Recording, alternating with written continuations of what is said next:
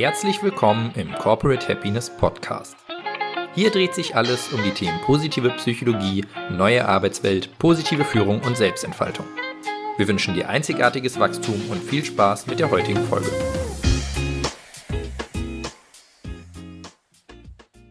Durch die Corona-Pandemie hat sich vieles in unserem Arbeitsleben geändert. Eine der vielleicht größten Veränderungen war, dass wir nicht mehr im Büro gearbeitet haben oder zu Geschäftsreisen angetreten sind. Stattdessen haben wir begonnen, von zu Hause aus zu arbeiten und Tools wie zum Beispiel Zoom zu nutzen, um mit unseren Kollegen im In- und Ausland in Kontakt zu bleiben und die Zusammenarbeit so einfach wie möglich zu gestalten. Es ist nicht zu bestreiten, dass die Videokonferenzen sehr viele positive Facetten haben. Doch nun, nach über eineinhalb Jahren Homeoffice und Social Distancing, scheint eine gewisse Videokonferenzabneigung eingekehrt zu sein. Wir sind etwas Zoom-müde geworden, und zwar nicht nur wortwörtlich, sondern auch faktisch.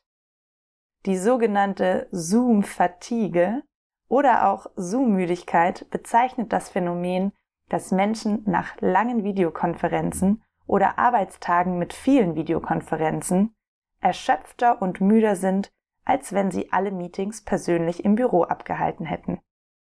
Der Wissenschaftler Jeremy Bailenson hat eine Sammlung an Theorien über mögliche Ursachen dieser Müdigkeit zusammengestellt. Laut Bailenson ist einer der größten Stressfaktoren in Videokonferenzen der Augenkontakt aus sehr kurzer Entfernung. In der Sozialpsychologie werden solche Situationen immer gerne am Beispiel eines vollen Aufzugs beschrieben. Die meisten von euch werden eine solche Situation schon erlebt haben. Man steht Schulter an Schulter mit fremden Menschen auf engstem Raum und die einzige Möglichkeit zu entkommen ist das Erreichen der nächsten Etage. Die natürliche Entfernung, die Menschen zu Fremden einhalten würden, ist in dieser Situation längst überschritten. Verständlicherweise ruft diese Nähe bei den meisten dann ein Gefühl des Unbehagens hervor.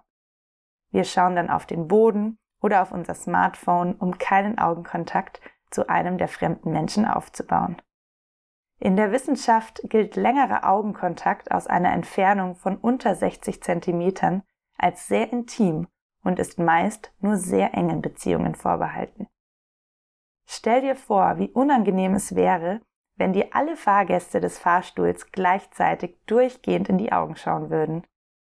Und nun stell dir eine klassische Videokonferenz mit einem neuen Kollegen vor. Sein Gesicht ist groß in der Mitte deines Bildschirms zu sehen. Jeremy Bailenson konnte feststellen, dass wenn man die Bildschirm-Gesichtsverhältnisse auf die reale Welt übertragen würde, dann wäre diese Person nur 50 Zentimeter von einem selbst entfernt. Nehmen wir an, das besagte Videogespräch dauert zehn Minuten und dein Gesprächspartner ist durchgehend frontal seiner Kamera zugewandt. Dann ist das für dein Gehirn dasselbe, wie wenn du zehn Minuten lang durchgehend sehr intimen Augenkontakt mit deinem neuen Kollegen hättest. Eine unglaublich große Belastung. Das gleiche lässt sich übrigens auch auf Gruppen übertragen. Jeder, der schon einmal eine Rede oder einen Vortrag gehalten hat, kennt das Gefühl, wenn man von vielen Leuten angeschaut und beobachtet wird. Bei realen Konferenzen ist es allerdings so, dass nicht einmal die Hälfte aller Teilnehmer den Redner direkt anschauen. Viele machen sich zum Beispiel Notizen, reden mit ihrem Nachbarn und so weiter. Von den Menschen, die den Redner direkt anschauen, verschwinden auch noch ein paar im peripheren Sichtfeld. Bei einer Videokonferenz sind erstens die Gesichter in den Kästchen größer dargestellt, als sie es im Verhältnis bei einer realen Konferenz wären und der noch viel wichtigere Punkt, wenn alle Teilnehmer ihrem Bildschirm frontal zugewandt sind, egal ob sie gerade wirklich den Redner anschauen oder etwas völlig anderes machen, empfindet es der Redner so, als ob alle Teilnehmer durchgehend frontalen Augenkontakt halten. Demnach wird klar, wie sehr dieser subjektiv empfundene Augenkontakt stressen kann. Eine weitere Ursache für die Videokonferenzmüdigkeit liegt darin, dass jeder Mensch nur eine begrenzte kognitive Kapazität besitzt. Wir können nur eine bestimmte Menge an Reizen aus unserer Umwelt und auch aus unserem eigenen Körper bewusst verarbeiten. Ein klassisches Experiment, um zu messen, inwieweit die kognitive Kapazität bei bestimmten Tätigkeiten ausgelastet ist, ist es Probanden während dieser Tätigkeit eine weitere Aufgabe zu geben. Die Anzahl der gemachten Fehler der zusätzlichen Aufgabe zeigt dann die kognitive Auslastung der Person an. Genau dieses Experiment wurde mit Teilnehmern einer Telefonkonferenz und den Teilnehmern einer Videokonferenz durchgeführt. Es stellte sich heraus, dass die Teilnehmer der Videokonferenz deutlich mehr Fehler bei der zusätzlichen Aufgabe machten, was auf eine höhere kognitive Auslastung durch die Videokonferenz hinwies. Nicht zu unterschätzen sind auch die nonverbalen Signale. In realen Interaktionen fließen die nonverbalen Informationen sehr natürlich und ganzheitlich quasi von Kopf bis Fuß zwischen den Gesprächspartnern hin und her. An der Körpersprache können wir beispielsweise leicht erkennen, ob das Gesagte unserem Gesprächspartner gefällt oder nicht.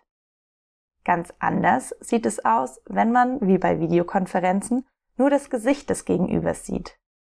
Damit ist die Anzahl der nonverbal zu vermittelnden Informationen stark reduziert und nur noch mit dem Gesicht und eventuell den Händen möglich. Und weiter geht es mit den Signalen. Wenn man im Büro zusammen in einem Meeting sitzt und eine Kollegin schaut einen Kollegen wertschätzend an, weiß man sofort, wie man diesen Blick als Dritter zu interpretieren hat. Bei einer Videokonferenz wird allerdings jedes gesendete Signal von jedem Teilnehmer wahrgenommen und es ist niemals eindeutig klar, an wen dieses Signal gerichtet war. Das macht Kommunikation über Video nicht nur deutlich anstrengender, sondern auch weniger effektiv. Und zu guter Letzt, wer kennt es nicht, das dauerhafte Bewerten des eigenen Bildes und das räumliche Gefesseltsein an den Bereich, der von der Kamera eingefangen wird. Dies strengt auch sehr an und fordert mehr innere Ressourcen, als wir vielleicht denken. Wie können wir nun besser mit diesen Videokonferenzen umgehen? Denn ohne Frage, sie haben auch ihre klaren Vorteile und sind aus unserer heutigen Arbeitswelt wohl nicht mehr wegzudenken. Der Tipp wäre hier wohl, wie so oft im Leben, bewusster damit umzugehen. In welchen Terminen oder Meetings wird wirklich die Kamera jedes Einzelnen benötigt? Wo kann man vielleicht auch wieder zur guten alten Telefonkonferenz zurückgreifen? Immer mal wieder eine Kamerapause einzulegen fördert nämlich nicht nur das eigene Wohlbefinden und Happiness-Level, sondern trägt auch positiv zur Team-Performance bei.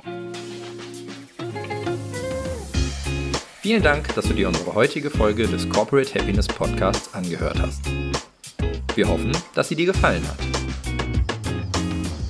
Lass uns doch gerne eine Bewertung auf iTunes da. Folge uns auf dem Podcast-Kanal deiner Wahl oder schau gerne auf unserer Website vorbei corporate-happiness.de. Hier findest du auch unseren Blog mit spannenden Beiträgen rund um die positive Psychologie und die neue Arbeitswelt. Und du kannst dich dort auch in unseren Newsletter eintragen, um immer auf dem Laufenden zu bleiben. Wir wünschen dir noch eine schöne Woche und freuen uns, dich bei unserer nächsten Folge begrüßen zu dürfen. Dein Team von Corporate Happiness.